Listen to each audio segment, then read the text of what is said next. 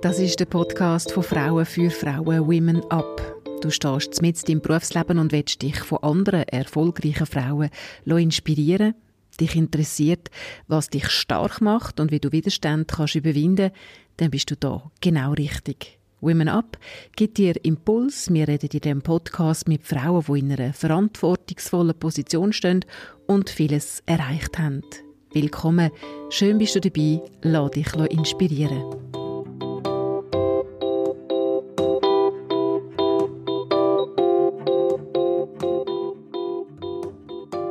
Heute gehen wir ins All. Wir treffen Deborah Müller, die einen grossen Traum hat, nämlich Astronautin zu werden. Sie ist 37, ist in der Westschweiz aufgewachsen, hat in Lausanne an der EPFL Materialwissenschaften studiert, ist dann bei der ESA, gewesen, bei der European Space Agency, hat dann auf Südamerika können, auf französisch Guayana und hat sich dort um die Raketen gekümmert.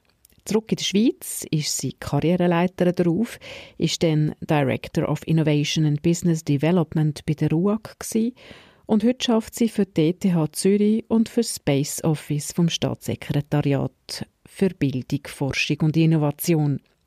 Eine Frau mit einer unglaublichen Vielseitigkeit und einer sehr spannenden Geschichte. Als erstes wollte ich von ihr wissen, woher denn eigentlich der Traum ist, Astronautin zu werden. Ich bin seit dass ich vierjährig bin, ist das mein Traum. Aber nicht nur der Astronautenteil oder Astronautinteil, sondern eben der Raumfahrtteil. Also wirklich können, äh, etwas für die Raumfahrt machen. Auch die Luft, das Element Luft hat mich extrem interessiert, deshalb bin ich nebenan noch Pilotin und äh, die zwei Sachen zu verbinden ist einfach für mich extrem wichtig und mein Idol ist eigentlich der Claude Nicolier und ist auch mein Mentor gewesen und dann auch bei der ETH Lausanne auch mein Professor, Dozent und das ist für mich das Highlight gewesen, oder? Denn mein Idol, das ich eigentlich überall auf den Poster habe, wo ich an jedem Vortrag begangen in der Schweiz, ist dann plötzlich nachher vor mir gewesen und hat Kurs gegeben, oder? Und das ist für mich wichtig gewesen. Und nachher, als er eben einiges Mal in die Schule ist gekommen, einen Vortrag halten für die Kleinen, also in der Primarschule und nachher für die Eltern auch dann hat es uns noch mehr bestätigt, dass ich das will. Also am nächsten Tag habe ich gesagt, das ist definitiv das, was ich will. Und ähm, dann haben alle gesagt, ja, ja, das ist viel zu schwierig. Und das ist aber genau der Punkt, wo ich sage, es ist sehr wichtig, dass man eben auch im Mentoring-Bereich etwas macht, weil ich habe das erlebt in der Schule. Ich hatte zum Glück die Eltern gehabt, die mich immer unterstützt haben, meine ganze Familie. Die sind von Pontius zu Pilatus für mich wirklich das Ermöglichen auch beide Seiten zu sehen, also die schwierige, aber auch die schöne Seite von der Luftfahrt haben wir auch ermöglicht, dass ich den Nicole beim Training in Houston treffen und gleichzeitig eben, in der Schule hat man dann gesagt, ah, nein, nein, das ist viel zu schwierig, äh, das ist, äh, hat fast keine Frauen, es gibt wenig Chancen, darauf zu kommen. Und ich denke, das ist eben ein wichtiger Punkt, dass man dort auch ansetzt, dass man eben früh in den Primarschulen und in der Schule auch wirklich äh, sagt, hey, es ist möglich und eben auch in Zukunft mehr Idole, auch Frauen, in diese Rollen hineinbringen. Der Beruf Astronaut ist wahrscheinlich auch für einen Bub schon ein sehr höchst äh, ideal, ein sehr grosser Traum. Und dann noch zusätzlich Astronautin, dann geht doppelt. Du hast so gesagt, wir sind aufgewachsen in der Nähe von dem Flughafen von Bayern, von dem Militärflugplatz und Du hast gesagt, mit vier die Faszination Luft gleich nochmal. Also was hätte dich dort an der Luft interessiert als vierjähriges Mädchen? ist, noch, ist noch schwierig zu sagen, weil es ist für mich einfach eine Faszination gewesen, so ein Gerät gesehen, können fliegen, zu verstehen, wie kann so ein Gerät oder so ein Objekt eigentlich in der Luft bleiben, so schnell Wendigkeit haben. Einer von meinen Zielen oder Träumen ist eigentlich Helikopterpilotin, weil ich finde, dass schon rein von der Technik her von so einem Gerät absolut äh, spannend. Man sagt ja eigentlich, sollte es ja nicht können fliegen, aber äh, physikalisch fliegt es dann gleich. Und ich finde einfach, das hat mich sehr fasziniert, oder das Zusammenführen von können die Skills, also die Kompetenzen können zu fliegen, fein fliegen, aber trotzdem noch Technik hinter zu verstehen, wie so eine Maschine funktioniert. Und in diesem Element Luft, wo man eigentlich sagt, ja, eben, es ist, äh, ist wie im Element Wasser, oder andere haben die Faszination für Wasser, für mich ist es in der Luft drin. Und einfach das von oben sehen, oder? Also die Welt von einem Vogel sehen, die Krümmung von der Erde, das Weite. Wann bist du zum ersten Mal geflogen? Da bin ich sicher etwa 14, 15 gewesen, ja. Also ich habe angefangen mit Segelflügen. Ich habe sogar mein Segelflugbrevet gehabt, bevor ich fahren konnte. und äh, habe dann nachher noch mich weitergebildet im Bereich äh, Kunstflug und bin immer ein bisschen unterwegs gewesen, auch nicht unbedingt das Geld dafür, meine Eltern auch nicht. Und äh, ich habe sehr viel gearbeitet nebendran. Ich bin dafür nie ausgegangen. Also dort, wo wir gelebt haben, war eh auf dem Land. Gewesen. Dort war der Ausgang sowieso ein bisschen zweitrangig. Gewesen. Deshalb habe ich immer das Geld eigentlich auf die Seite da, habe gearbeitet nebendran, entweder in Praktika, also bin auch bei der UA Land Systems dazu mal in Thun, habe im Materialbereich geschafft, dass ich eben auch noch ein Erfahrung bekomme äh, neben dem Studium habe an einer Kasse gearbeitet, habe vorher, bevor ich überhaupt Praktika machen konnte, als ich jung war, bin ich Schulhaus putzen im Bern Gebiet, habe Nachhilfestunden gegeben, habe Sportunterricht gegeben, weil ich eben aus einer sehr sportlichen Familie komme. Meine Mutter ist im Sport tätig, ähm, im Spitzensport tätig. Und ja, so bin ich eigentlich, habe immer ein bisschen gearbeitet, etwas verdient und das eigentlich auch Seite für mein Hobby, das eigentlich Flügerei war. Also du hast eine klare Vision gehabt und du bist dich für nichts schade gewesen, also an der Kasse arbeiten. Du hast gesagt, du hast auch starke Unterstützung bekommen von deinen Eltern. Erzähl noch ein bisschen, wie haben die dich unterstützt? Was haben die genau gemacht? Sie haben einfach immer mich äh, unterstützt in all meinen Visionen oder verrückten Ideen, die ich hatte. Sie haben gesagt, okay, äh, du, du kannst das machen, wir, wir stehen hinter dir. Sie haben mich auch unterstützt, wo, wo es manchmal nicht gut gegangen ist, oder? Äh, im Studium, wo ich wirklich äh, näher dran war, will ich das weitermachen, nicht unbedingt immer gute Noten hatte bei gewissen Sachen, schwierige Zeit hatte, wo ich gesagt habe, pff, ja, dort haben sie mir immer unterstützt und gesagt, mal, und immer motiviert und immer, immer Lösungen gesucht auch. Manchmal auch müssen zum Rektor, wo, wo Sachen nicht funktioniert haben, oder, wo, und ich einfach, ja, vielleicht ein bisschen Aussenseite war, früher auch in, in der Primarschule bin ich relativ schnell, äh, habe ich die Sachen gehabt, weil ich bin vorher noch in einer englischen Schule war, mit dreijährig und ich habe schon können schreiben, lesen, äh, rechnen auf drei Sprachen und dann ist es mir irgendwie langweilig geworden, dann bin ich als asozial angeschaut worden, dann habe ich zum Logopäd und zum Psychologen und meine Eltern haben gesagt, nein, das, ist das äh, eben, haben mich dort auch unterstützt, haben gesagt, definitiv nicht und sind auch immer hinter mir gestanden, wenn Probleme da sind gewesen. Und, und rückblickend, wie du die Probleme einordnen? Also bist du einfach ein sehr intelligentes Kind gewesen, oder nicht so sozial kompatibel oder was ist es denn Nein, gar nicht. Es ist halt einfach, wenn man probiert, Leute ähm, in ein System hineinzudrücken. Oder? Und ich habe einfach die Sachen manchmal anders angegangen. Also ich bin daheim, manchmal haben meine Eltern halb wahnsinnig gemacht, weil ich immer wissen wieso. Meine Fragen immer, wieso, warum. Ich habe alle Maschinen auseinandergenommen. Ich habe sogar äh, die schöne Jura-Maschine, Kaffeemaschine von meiner Mutter, die funktioniert hat, auseinandergenommen mit tausend Teilen. Als sie zurückgekommen ist vom Arbeiten, hat sie fast eine Krise bekommen. Äh, äh, und nachher musste ich mit dem Großvater alles wieder zusammenbauen und dann haben manchmal nicht alle Stücke sind, zusammen gewesen, oder so Sachen und habe dafür aber nachher auch Sachen repariert, die nicht mehr funktioniert haben. Also ich habe wirklich alles auseinandergenommen und sie haben mir die Freiheit gegeben, weil ich bin sehr manuell halt, ich bin nicht unbedingt Theoretikerin. Ich bin sehr gerne, habe ich nachher auch gemerkt, im Labor. Ich bin dort, wo ich am besten war, sind eben die Verbindung zwischen Theorie und Praxis ausprobieren. Ich habe mich auch getraut, gewisse Sachen einfach ins Hand zu nehmen und probieren.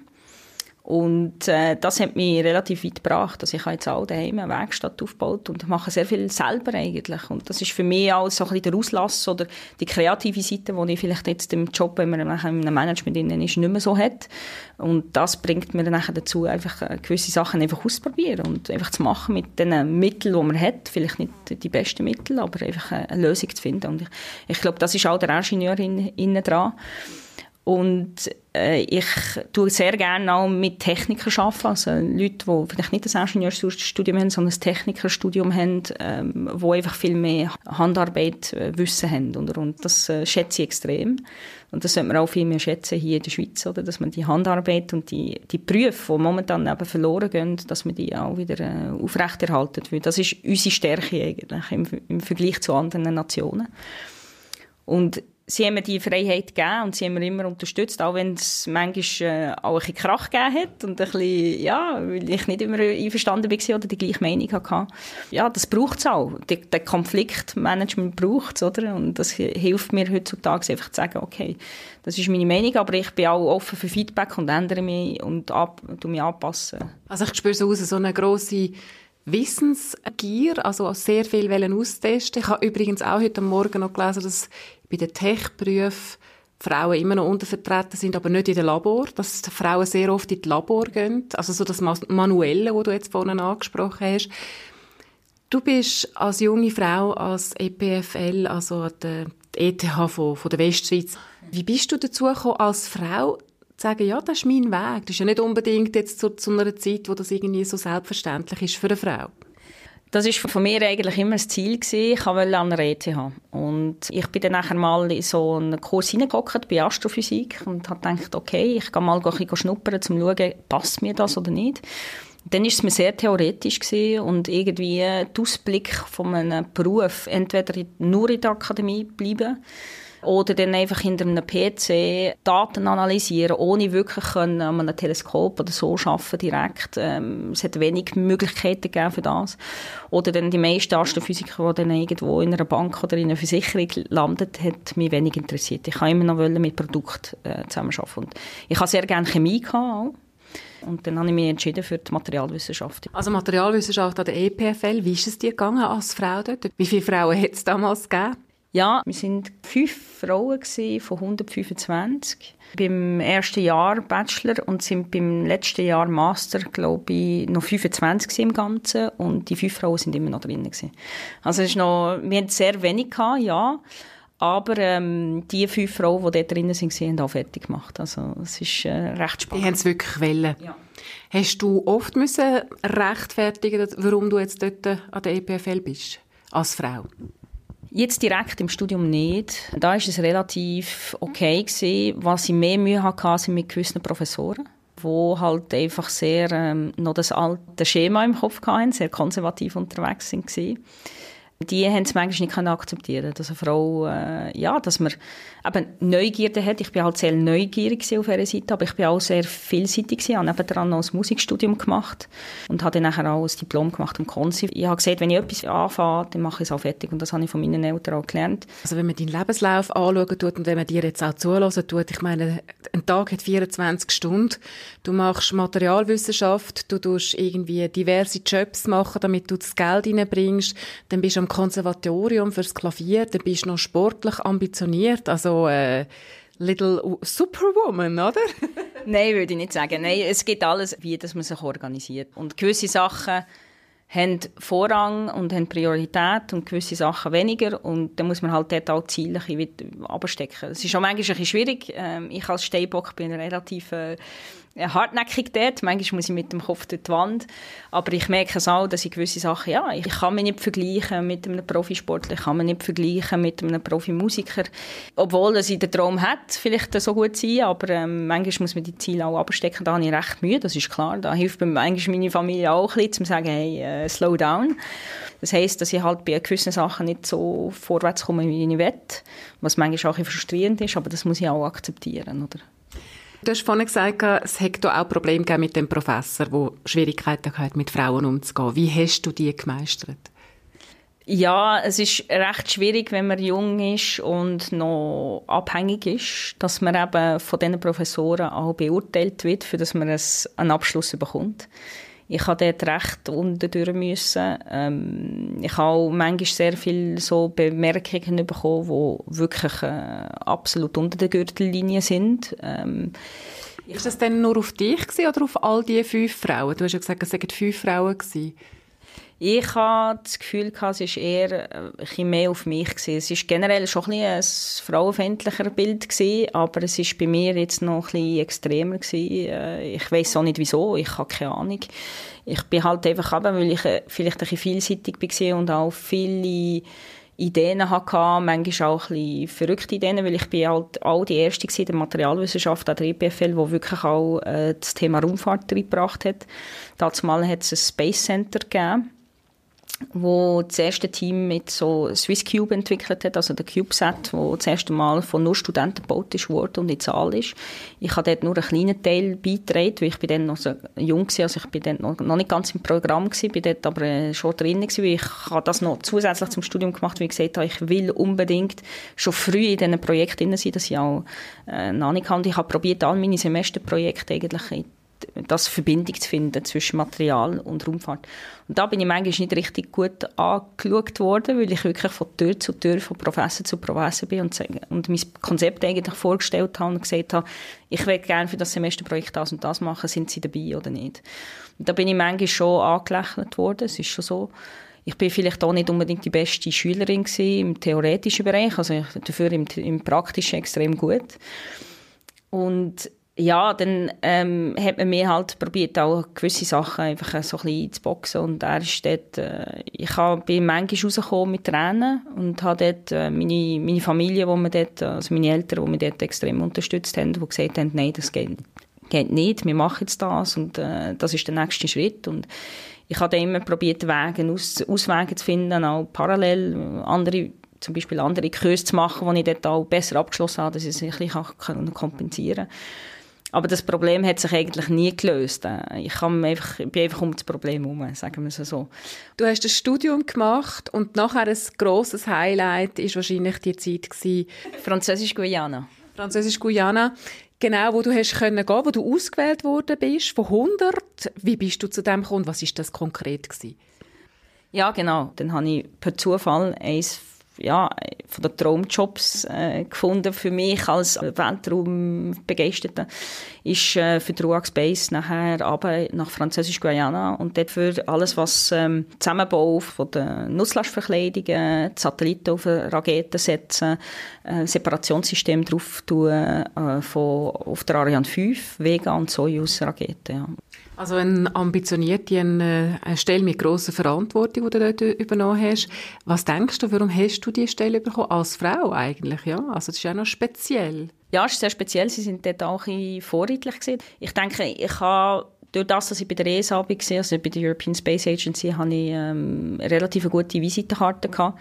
Und das hat mir geholfen, wirklich auch diesen Job zu bekommen. Und äh, ich war sehr jung, habe relativ viel Verantwortung gehabt. Auf der anderen Seite haben sie auch gedacht, ja gut, dann können sie gut formen, oder? Und dann lässt sie, äh, getraut sie sich nicht so viel. Und ich bin dann manchmal auch in Konflikt gekommen, weil ich halt ähm, sehr unabhängig bin und auch meine Entscheidungen treffe.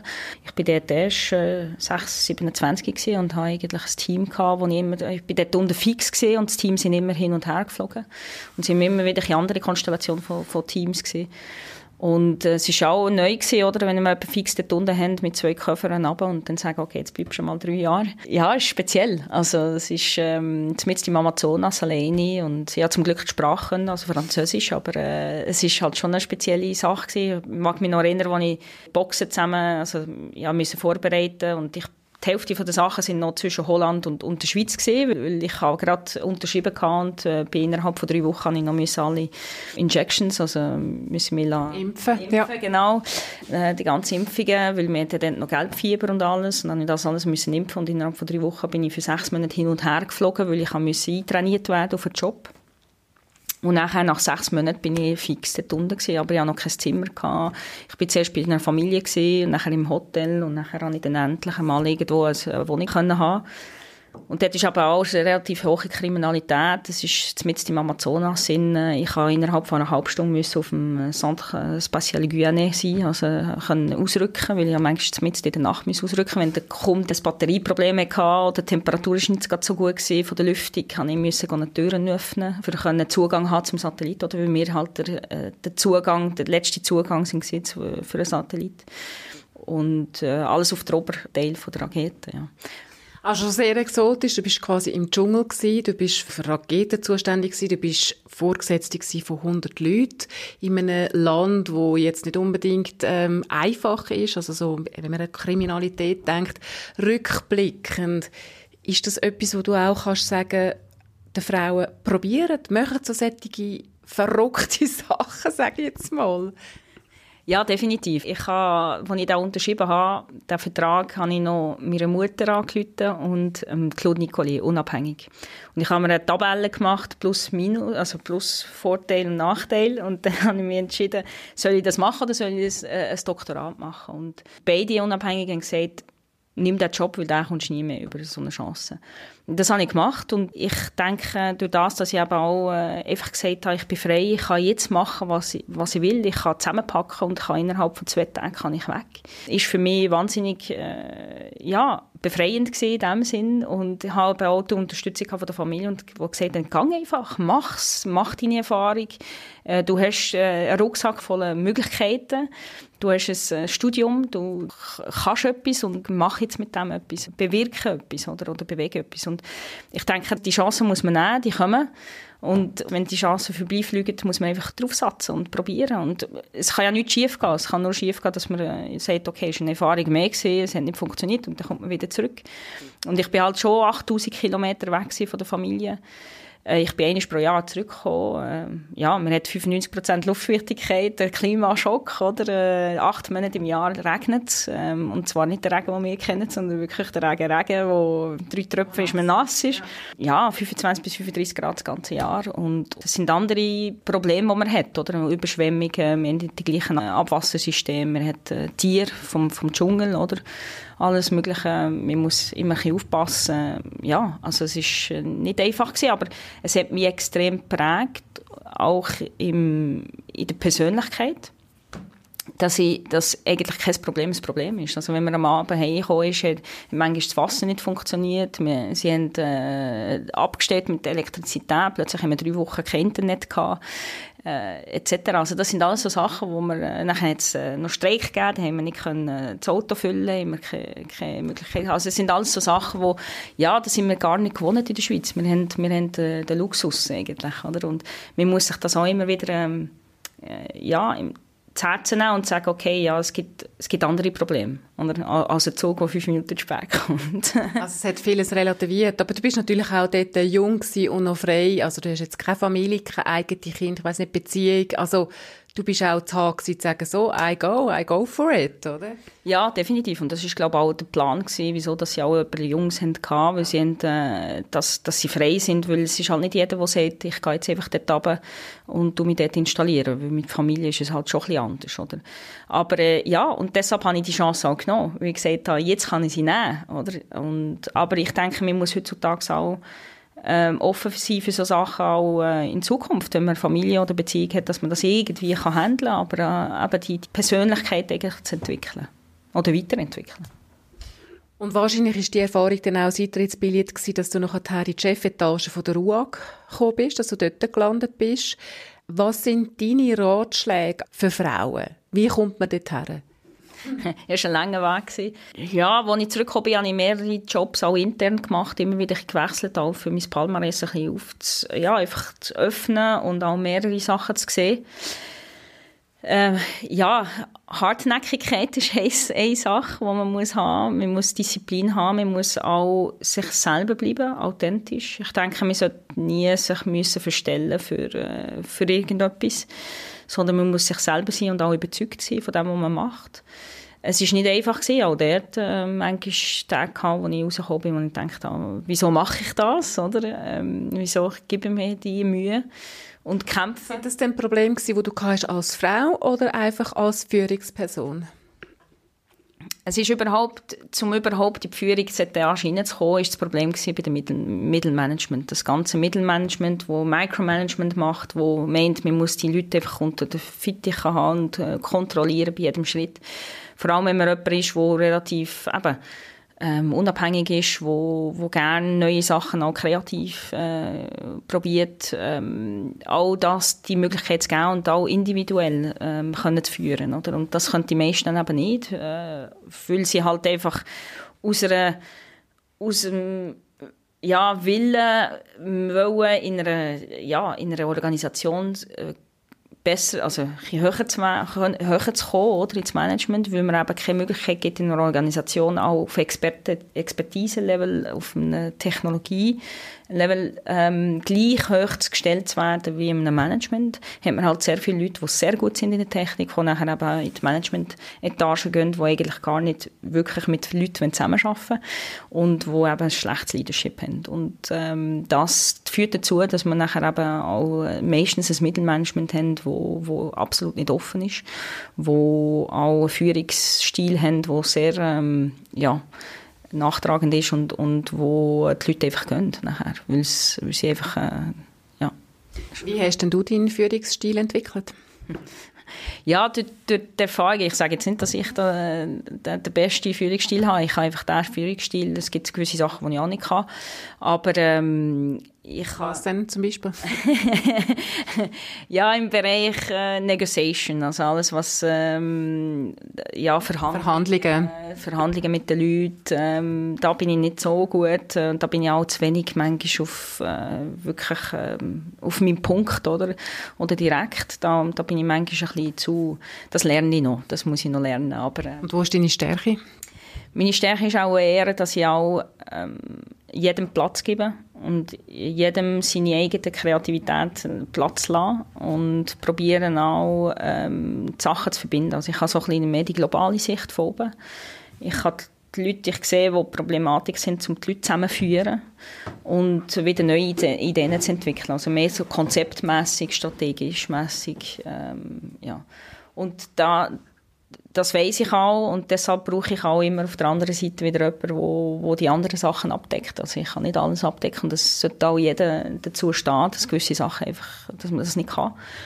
Und äh, ja, bei mir war einfach das Problem, gewesen, über das Mittelmanagement reinzukommen. Und nachher in der Führungsetage bin ich halt ja, die einzige Frau gewesen, die aus der Technik rausgekommen ist, die in einer, Führungs, ähm, äh, in einer Führungsposition war. Und da ist einfach die Akzeptanz relativ schwierig gewesen, weil, weil ich halt ein anderes einen anderen Background habe. Ich habe halt die ganze Firma Intus fast kennt. Ich habe die Leute kennt bis zu der Werkstatt. Äh, aber ähm, ich bin sehr gut ähm, mit den Leuten zusammen gewesen. Ich habe sehr gut können mit denen auch reden, an, jedem, an jeder Etage. Und ähm, ja, da haben gewisse Leute halt auch ein Problem gehabt, weil sie, äh, ich weiß nicht, ob es eifersüchtig ist oder Eifersucht ist oder ob es äh, einfach Unsicherheit ist, ähm, einfach zu akzeptieren, dass jemand eine andere Sicht hat und dass nicht alle einfach Ja sagen, sondern dass man eben auch sagt, nein, ich bin nicht einverstanden mit dem, ich habe eine andere Meinung und das ist meine Meinung wegen dem und dem und dem. Und was ratest du heute den Frauen jetzt mit deinem Erfahrungsschatz? Einfach zu probieren und seine Meinung trotzdem zu behalten und nicht sich zu verstellen.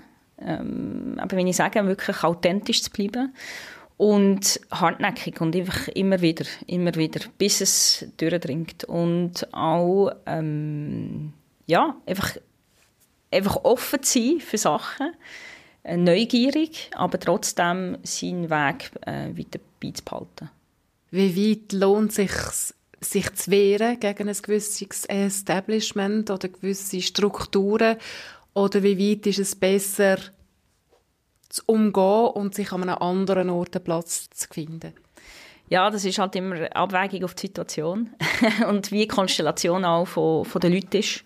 Wenn man die Mehrheit halt hat, die in ihre Richtung denkt und äh, dann ist es meistens schwierig, alles umzukrempeln. Und ich sage auch, manchmal muss man mitschwimmen, um Positionen herzukommen, wo man nachher kann eben wirklich Sachen probieren zu verändern. Es gibt einen Moment, wo man muss können mitschwimmen können, um zu sagen, jetzt bin ich wieder, bis ich dort herkomme, wo ich nachher auch wirklich Entscheidungen kann treffen und wo ich wirklich auch Sachen bewirken oder bewegen kann. Äh, manchmal von unten rauf ist es relativ schwierig, oder? Eine Kultur in einer Firma geht meistens von top-down und äh, die wird nicht von Boden ab äh, gesteuert, oder? Und da muss man halt manchmal mitschwimmen und gewisse Sachen akzeptieren ähm, und Fuß im Sack machen und einfach machen. Und bis man dort ist, wo man dann nachher wirklich auch eine äh, Beeinflussung hat, oder? Wo man einen Einfluss hat, um etwas zu ändern.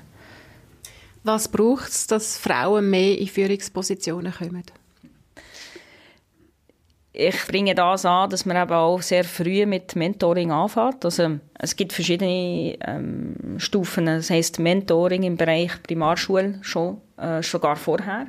Also was meinst du konkret? Dass Frauen jetzt wie du zum Beispiel in die Primarschule gehen und erzählen, wie, was dein Werdegang war, so quasi? Ja, genau. Und auch junge Frauen zu unterstützen. Wir haben jetzt ein Programm, wo ich auch dabei bin, Swiss Tech Ladies von der Schweizerischen Akademie für Technische Wissenschaft, äh, SATW. Und die machen das sehr gut. Die haben Zusammenarbeit mit der Industrie, mit Firmen, mit der Akademie, sind angehängt direkt am Bund äh, und haben ein Programm, wo sie wirklich neun Monate lang äh, junge Frauen zwischen 12 und 17 äh, Möglichkeit geben, sich zu bewerben. Und zuteilt bekommen eine Mentorin, die in einer MINT Beruf ist, ob jetzt das in einer, in, in einer Industrie oder in einem Unternehmen oder in einer Akademie ist und wo die junge Frau oder das äh, Jugendliche wirklich äh, kann, kann mitmachen Die können bis zu 50 Workshops während neun, neun, also während neun Monaten eigentlich besuchen für verschiedene Themen und auch können Fragen stellen und Aktivitäten mit der Mentorin machen. Also es braucht Programme, eben wie die Swiss Tech Ladies, wo Frauen wirklich gezielt fördern. Was braucht es von den Frauen für Eigenschaften? Wo müssen sie noch ein bisschen stärker werden, die Frauen? Äh, Zusammenarbeit. Es gibt ja bei den, bei den Männern auch sehr viele äh, Netzwerke, wo sie sich äh, zusammen verhelfen. Also ich bin auch in der Raumfahrt und Luftfahrt bin ich ja sehr äh, auch immer in so solchen Gremien gesehen, wo halt äh, sehr viele Leute sich kennen durch das Militär und ähm, sich halt auch als Freunde kennen und die tun sich auch immer ähm, aneinander pushen oder? Und helfen sich einander auch, wenn sie irgendwo sind, äh, auch die Leute reinzubringen, wo sie wollen.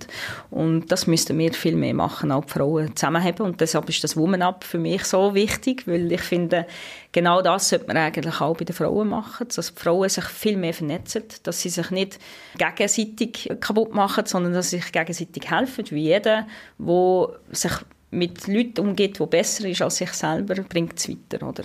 Das finde ich extrem wichtig, auch in einem Team generell. Und ich sage, es sollte das Team immer eine Mixität von einem Team haben. Es muss nicht immer voll, ob jetzt das im, Bereich Frau-Mann ist, aber auch äh, kulturmäßig und auch altersmäßig finde ich extrem wichtig, dass man das wirklich ein Team, das wirklich divers ist, aufbaut. Oder? So hilft man einander. Oder? Für mich ist das gleich, ob es das ein Mann ist oder eine Frau. Für mich sind beide gleichwertig und, und es geht mir um, um die Person selber und um das, was sie machen wollen. Oder? Und dein Traum, Astronautin zu werden, zu sein, was ist mit dem, gibt es denn noch? Wird der je Realität werden? oh, das wissen die Sterne. Das wissen die Sterne.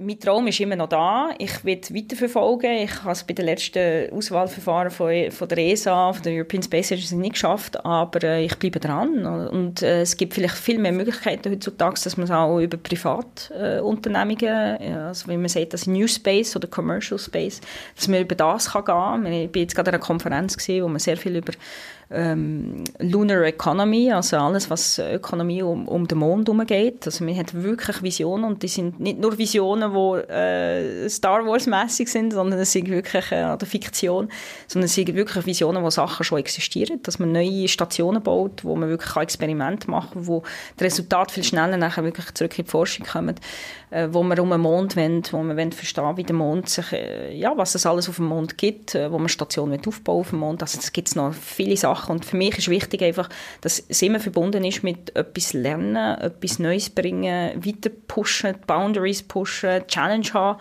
Und äh, das ist, äh, jeden Tag ist eine Challenge und ich finde, das muss man auch so nehmen. Und entweder will es oder entweder will es nicht. Aber es ist ein Traum, der da ist und vielleicht irgendwann ist, äh, will ich es schaffen. Ich wünsche dir auf jeden Fall viel Glück. ja. So zum Schluss vom Podcast hat sich so ein bisschen etabliert, so die schnellen Fragen, kurze Antworten. Bist du da dabei? Ja, voll, ja. ja. Also, Mond oder Sonne? Mond. Halskette oder Uhr? Uhr. Meine Lieblingsfarbe? Blau, Royal Blue. Das braucht es mehr auf der Welt? Äh, Zuhören, Zufriedenheit und Akzeptanz, Respe Respekt. Das Getränk für den Freitagabend? Ein Güppli. das können Frauen besser. Zuhören, äh, vernetzt denken und Multitasking. Das können Männer besser? Ihre, ihre Opinion also wirklich äh, durchbringen, also wirklich äh, für, für, für sich einstehen. Sie sind auch besser in der Verhandlung, sind klarer und direkter. Hausarbeit, die du gerne machst? Kochen. Ich könnte sterben für? Einerseits, für dass meine Familie immer gesund bleibt und zweitens, äh, für dass ich ein Ticket in Zahlen bekomme. da müssen Frauen stärker werden? In der Verhandlung äh, sich vernetzen, zusammen unterstützen und einfach Freude haben an dem, was sie wollen und einfach, einfach mal gehen, einfach mal machen. Da müssen die Männer besser werden? äh, zuhören, Respekt zu haben und akzeptieren, dass es andere Meinungen gibt ähm, und akzeptieren, dass die Frauen jetzt halt vielleicht ein bisschen emanzipierter sind und ein bisschen mehr wollen als vor 60 Jahren. Und jetzt fühle ich mich ja, äh, immer noch gut. Also äh, zufrieden eigentlich, äh, dass es fertig ist. Aber, äh, Nein, aber voll, äh, voller Energie, ja. Unglaublich, also die, die Fülle, die du da jetzt auf den Tisch gelegt hast. Ja. Und das Wissen und der Drang, sich weiterzuentwickeln. Ja, ich hoffe, es ist inspirierend für andere und ich mache das gerne. Also, wenn ich irgendwann mal etwas zeigen über das Weltall oder die Raumfahrt, dann nur mich kontaktiere ich. Bist du die erste Adresse, ja. ist gut. Perfekt.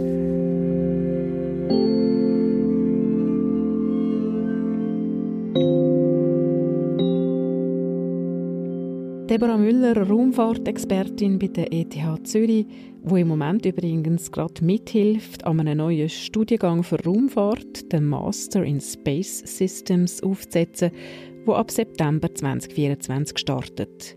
Und wenn du dich auch vernetzen willst, dann schreib dich doch ein bei Women Up und wird Teil von dem Frauennetzwerk. Alle Informationen dazu findest du auf der Internetseite von womenup.ch. In zwei Wochen sind wir wieder bei einer Frau zu Gast, und zwar im Bundesamt für Polizei zu Bern. Du kannst gespannt sein und ich freue mich auf dich in zwei Wochen beim Podcast Women Up.